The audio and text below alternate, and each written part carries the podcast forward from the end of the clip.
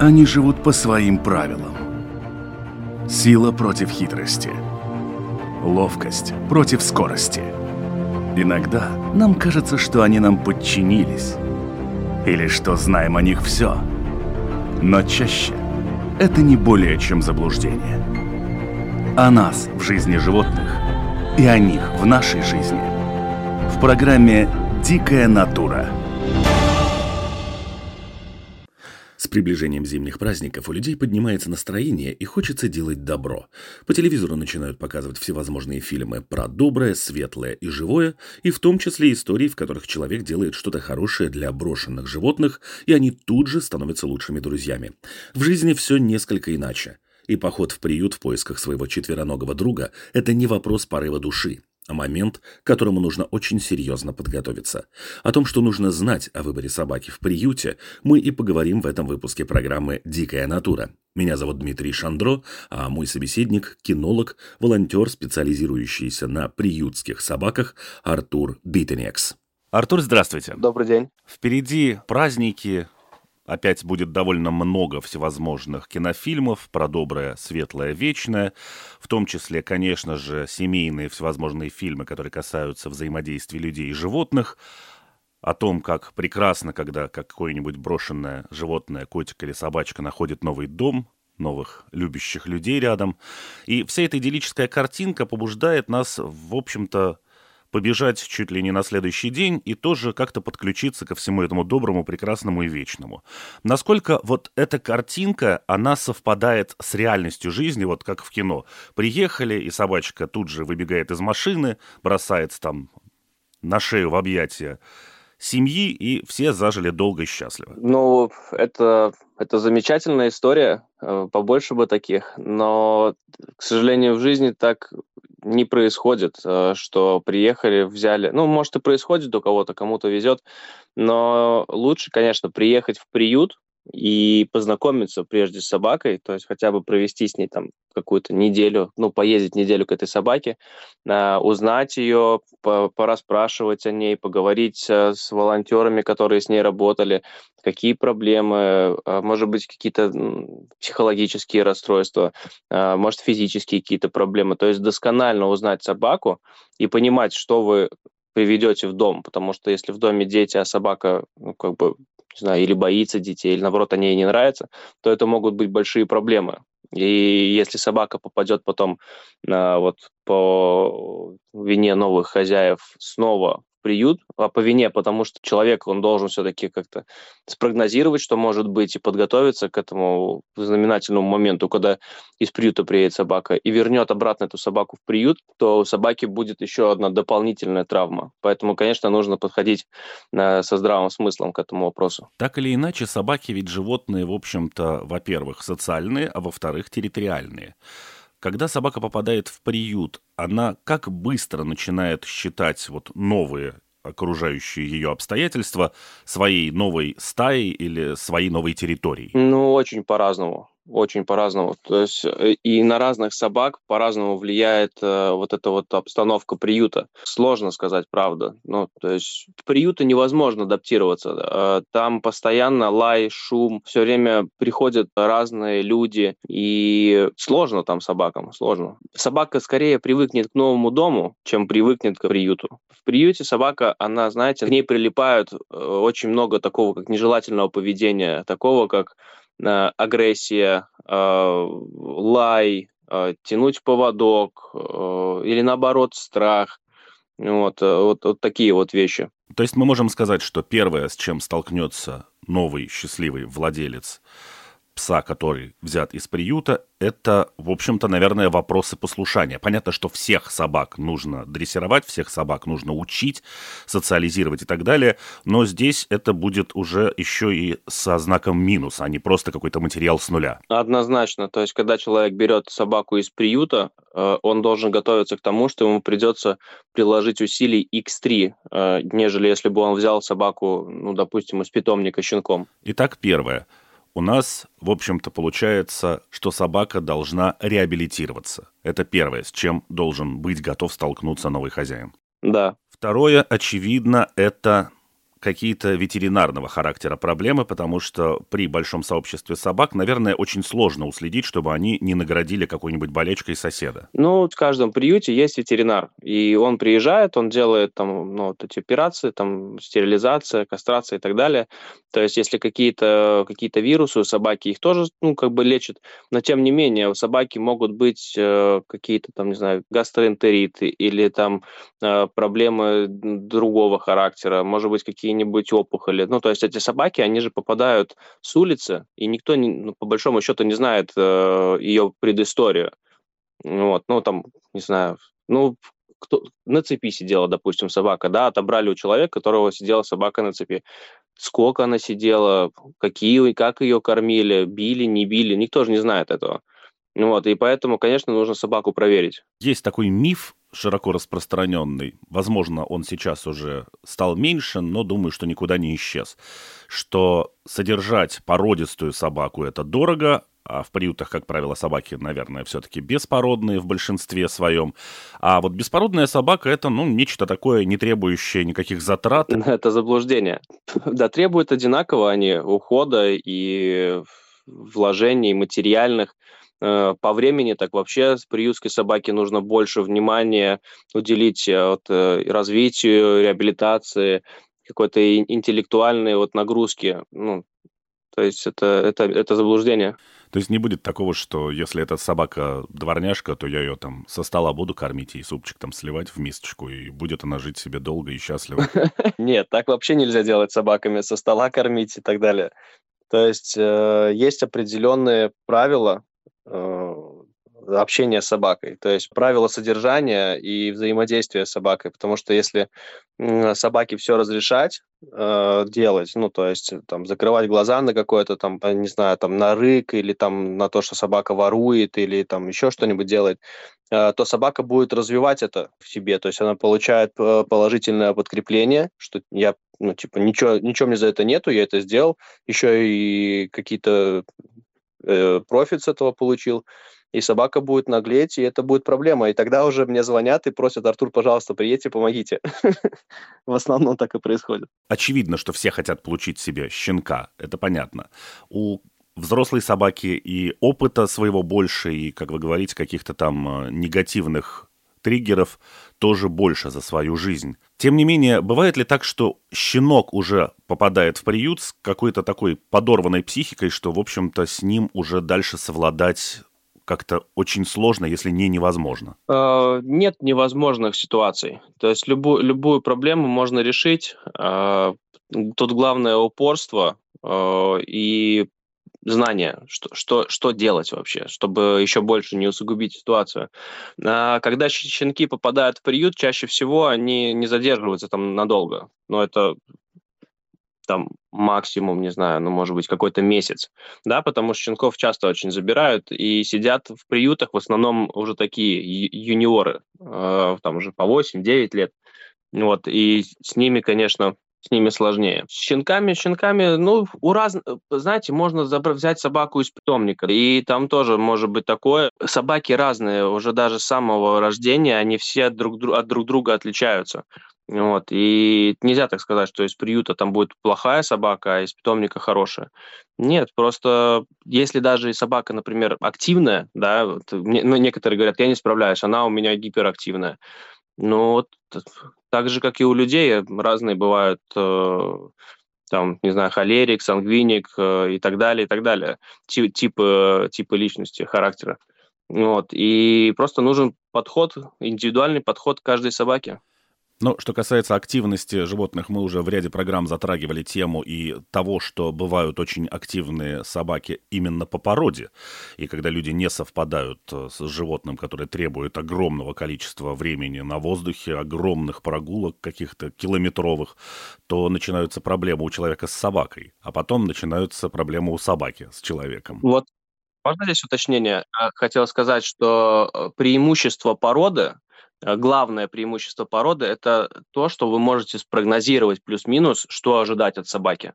да, потому что породы, они были специально селекционным путем выведены для каких-то ну, вот, конкретных там задач, да, там охраны, э, охоты, э, пастушьих каких-то вещей и так далее.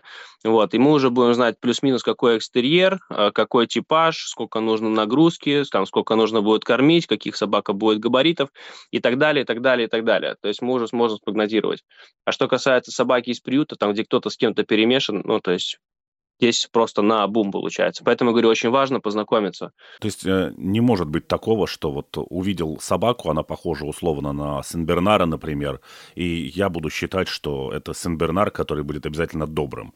Возможно, там поучаствовал кто-то из э, родителей совершенно из каких-то крупных агрессивных пород, более того, еще и с какой-нибудь не очень адекватной психикой. И вот мы получаем себе собаку, которая на картинке видит так, а внутри там, в общем-то, дьявол живет. Э, Все возможно возможно. И в любом случае, даже если мы говорим про агрессию или про какие-то психологические расстройства собаки, э, скорее всего, там главную роль сыграл все-таки человек. Может быть, даже и не специально, но допустив ряд ошибок, собака стала такой, какой она стала. Нельзя ее винить за то, что там, или каких-то ее предков, за то, какая она есть именно вот в плане отношения к окружающим, к другим собакам, людям и так далее. То есть, если человек взял собаку и не справился, это э, вина человека. Здесь я не могу не согласиться, потому что в приют собаки попадают не из вакуума. Они попадают, в общем-то, если не напрямую от людей, то оказываются где-то на пути в приют именно благодаря действиям человека. Но если мы все-таки вернемся в приют, и вот как раз сейчас затронем один момент. Очень много негативного к собакам из приютов приклеено всяких ярлыков, и в основном понятно, что виноваты в этом люди. Они с ними плохо обращались, они за ними не смотрели, они их бросили, кто-то их нашел и где-то спас. Но ведь бывают и собаки, которые попадают в приют при совершенно противоположной ситуации. Допустим, э, хозяин умер, погиб, еще что-то произошло, и собака, с которой всю жизнь очень возились, за ней ухаживали, она жила в добре и достатке, вдруг она оказывается вот э, на такой позиции. Для таких собак это тяжелее или легче? И легче ли или тяжелее с этой собакой впоследствии наладить контакт человеку? Однозначно легче наладить контакт. Если э, собака имеет уже положительный опыт общения с человеком, Uh, у нее не было каких-то травм, даже не физических, а психологических, связанных uh, с взаимодействием с людьми, то, конечно, эта собака, она будет вам рада, она не будет э, там защищать еду э, от вас, она не будет э, там, не знаю, тянуть сильно поводок, она будет наслаждаться общением с вами. То есть, когда к ней придет волонтер, она не будет сразу тянуть куда-то там на улицу или еще что-то, она будет смотреть вам в глаза и будет ждать э, какой-то, ну, чтобы ее почесали, любви и так далее, и она будет с вами вот вокруг вас. Конечно, с такой собакой легче наладить контакт, а в плане адаптации я уже говорил, всем собакам тяжело. Я сейчас про адаптацию не в приюте, а у себя дома. Или в любом случае им тяжело, в какие бы новые условия собака не попала? А, нет, я имел в виду адаптацию в приюте. В приюте всем сложно, а дома легче. А, если мы сейчас немножко затронем вопрос временной, то есть вы говорили о том, что нужно в три раза больше внимания, в три раза больше работы, нужно обязательно познакомиться с животным для того, чтобы понять, подходит оно мне, а я ему, есть ли у нас какой-то контакт. Вот если мы, допустим, возьмем первую часть нашего марлезонского балета, я пришел в приют знакомиться с собакой. За какое количество времени я смогу понять, что этот пес подходит мне, а я подхожу ему? Ну, я думаю, как минимум раз семь нужно встретиться. Ну, то есть, э, если есть возможность прям вот приезжать и гулять с собакой, ну, неделя, э, лучше две. Так с первой прогулки или с первых трех прогулок там не понять. Собаки, они сидят в клетке э, ну, большую часть времени, и им хочется гулять, э, бегать, нюхать запахи, да, э, там, ну, на свежем воздухе побыть, в снегу покопаться и так далее. То есть им будет не до вас. И тоже нужно дать собаке возможность привыкнуть к вам, что она видит, что один и тот же человек приходит, он со мной гуляет, он меня кормит, он со мной занимается, э, он меня там чешет, э, вот мы с ним ходим не по тем дорогам, где э, ходим с другими людьми, и если правильно подвести эту подготовку к дому, то собаке уже будет гораздо легче э, заехать с этим человеком в дом, потому что у человека уже будет кредит доверия высокий. Если мы, э, хорошо, допустим, это 5-7 раз, лучше, конечно, больше. Если мы этот один какой-то раз э, разобьем на часы, условно говоря, или минуты. Вы сказали, что собаки проводят очень много времени в клетках, и поэтому, попадая на открытые пространства, естественно, есть момент, когда собака может вести себя совершенно, ну, как бы в таком состоянии эйфории, это немножко неадекватное поведение. Я могу сказать это потому, что у меня, у родственников, когда был э, водолаз Ньюфаундленд, его, когда выпускали, он жил, правда, в вольере, а не, не, не на цепи, то какие-то минут 30-40 с ним было вообще взаимодействовать бесполезно, потому что он летал по двору и наслаждался вот этим вот э, возможностью сейчас прошвырнуться, при этом снося людей по дороге пока молодой еще был. Вот, э, то есть сколько времени нужно, когда я увижу настоящую собаку, а не ту, которая в данный момент прям просто счастливо лупашит себя по бокам хвостом и проявляет всевозможные позитивные эмоции? А, когда собака устанет. То есть вот когда она устанет, когда вы с ней э, попробуете позаниматься, э, отработать какие-то команды, э, приучить к личке, э, к, к рукам, то что вы прикасаетесь, про проверить, э, разрешает ли собака себя э, трогать там за лапы, за уши, за хвост, э, как она реагирует э, там на ваш голос, на не знаю, ну, вообще в принципе на игру, на еду, то есть каким образом с ней можно взаимодействовать и как ей можно управлять. То есть как она реагирует на ошейник, э, на поводок, тянет ли она. А, когда собака устанет, а, ну, когда она будет в возбужденном состоянии, она в любом случае будет тянуть. Она будет тянуть там к, не знаю, там к заборам, к, к другим собакам, котам и так далее. То есть лучше всего вывести эту собаку от, э, до ближайшей собачьей площадки, дать ей там побегать, покидать мячик, там, не знаю, 30 минут условно, 40 минут, и потом взять ее на поводок и пойти по, по, пройтись по городу. И тогда уже можно будет плюс-минус там понять, э, что ждать от собаки. А, кстати, поводок или шлейка? Вот сейчас одни говорят, что Шлейка – это прям изобретение века, а другие, в том числе и ряд ветеринаров, говорят о том, что если эта шлейка неправильная, то она может, в общем, деформировать собаке скелет. А, вот чисто анатомические такие моменты я, честно говоря, не знаю, а, как они влияют, потому что, ну да, есть разные теории, но на практике я не встречал, чтобы а, шлейка или ошейник навредили каким-то образом. Ну, то есть, возможно, просто у меня ну, не было таких кейсов. Ну, не отрицаю, что такое и может быть. Но если мы говорим о какой-то рабочей задаче собаки, например, тянуть сани, не знаю, когда на защиту собаку тоже там учат. А, э, эти все моменты э, собака очень сильно тянет, тянет или наоборот рывками как бы дергает. И здесь, конечно, она может себе нанести травму и лучше использовать шлейку, да, то есть чтобы нагрузка распределялась по телу, а не вот в маленькой области шеи. А если мы говорим именно про обучение, то, конечно, ошейник, потому что при помощи шлейки ну, это как сесть в машину, у которой нет руля, и, вот, и на крышу машины. То есть, и, не знаю, и ожидать, что она поедет куда-то. Может быть, какая-нибудь и поедет. То есть автопилоты сейчас изобрели, но на это надеяться не стоит. А, однозначно нужно использовать ошейник, если мы говорим про обучение. Приучение к каким-то вещам, а, там, что можно делать, что нельзя делать. Если мы отрабатываем команды, подзыв и так далее, и так далее, то, конечно, ошейник, поводок. А если, как я уже сказал, э, ну, какие-то такие специальные узконаправленные истории, то, конечно, шлейка. Существует, вот если мы как раз вот вернемся уже теперь к вопросу именно переучивания и обучения собаки. Здесь, как мы уже говорили в начале, в самом у собаки есть, как правило, букет очень каких-нибудь негативных привычек. И, соответственно, нам нужно их погасить, а дать ей какие-то другие инструменты, которыми она будет оперировать, подзыв, еще что-то. Ну, скорее, мы будем взаимодействовать с собакой, чтобы она понимала, чем мы от нее хотим.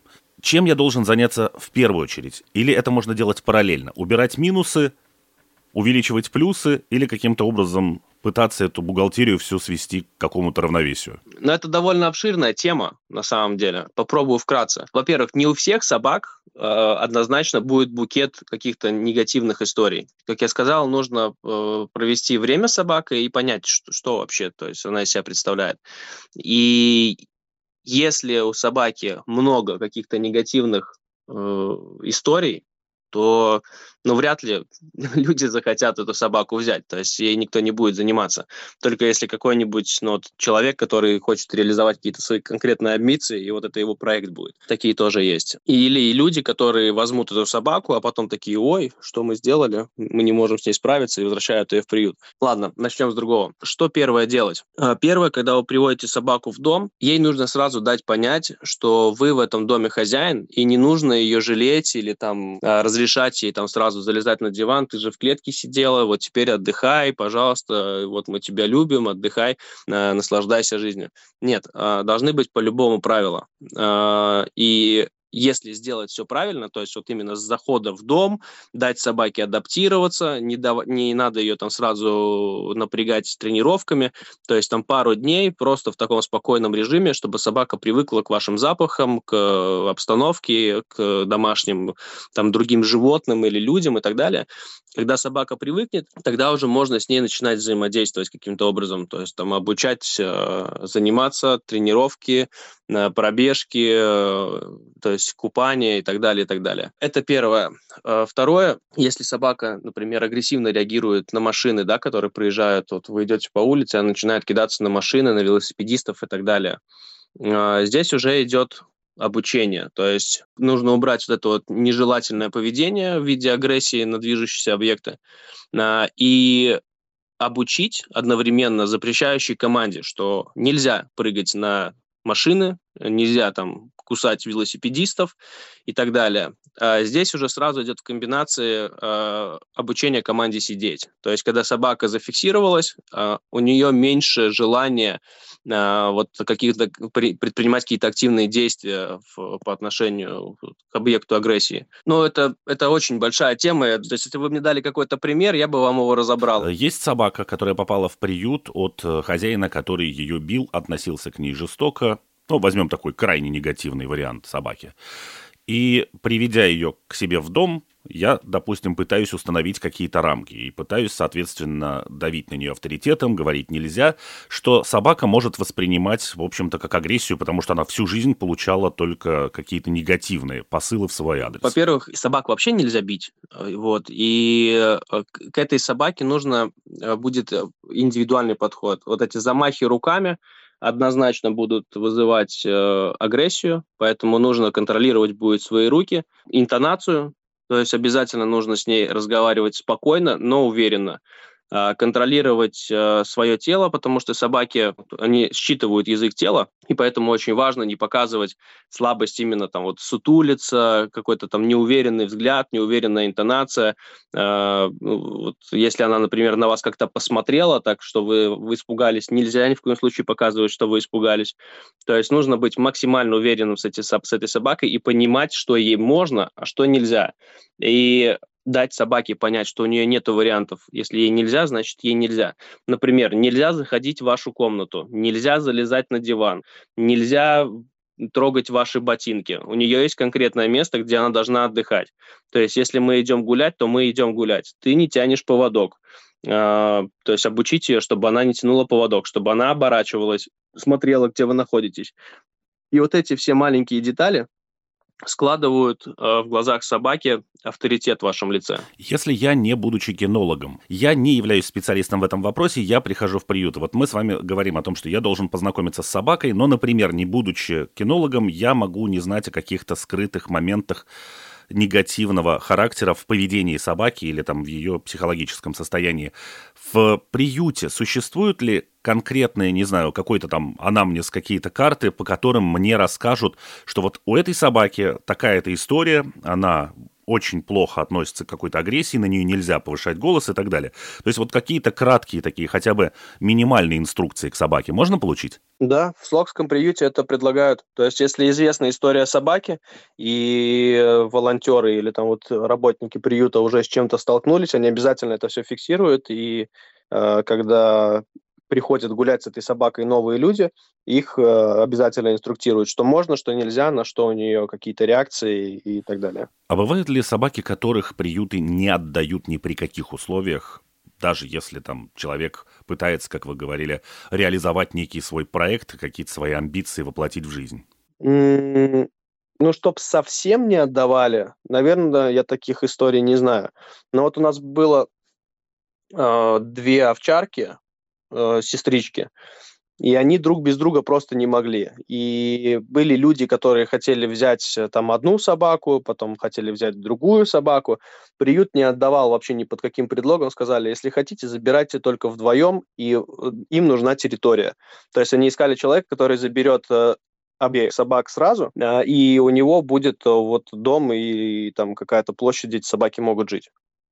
То есть, ну, так было. Ну, такие вот истории повсеместно встречаются. То есть не отдают собак абы кому. Обязательно с человеком говорят, спрашивают, как будет содержаться собаки, был ли опыт. Э, то есть, ну, это, это очень такой серьезный подход у сотрудников приюта. Ну, вот если мы попытаемся под конец нашей беседы, так сказать, все это вкратце обрисовать в одну какую-то короткую такую тезисную шпаргалку человеку, который решил пойти взять собаку в приют. Первое, о чем мы говорили, это то, что собака – это не картинка с открытки. Это животное, оно живое, у него свой характер, свой менталитет, и более того, у приютской собаки еще и какая-то своя история, свой бэкграунд. И зачастую он не очень приятен. И все это то, с чем вы столкнетесь в реальной жизни, когда эта собака станет вашей. Сто процентов. То есть к этому а, к этому нужно готовиться. Обязательно нужно провести вот какую-то такую домашнюю работу перед тем, как завести собаку. Если не было собак, то почитать хотя бы какую-то такую попсовую литературу о том, кто это. И нужно будет э, перекроить вообще свой ну, уклад жизненный под собаку и считаться с этим. Однозначно. Это даже не просто, это не про приютских собак, это в принципе про собак. Следующий момент – это заблуждение, что приютская или какая-то беспородная собака – это дешево.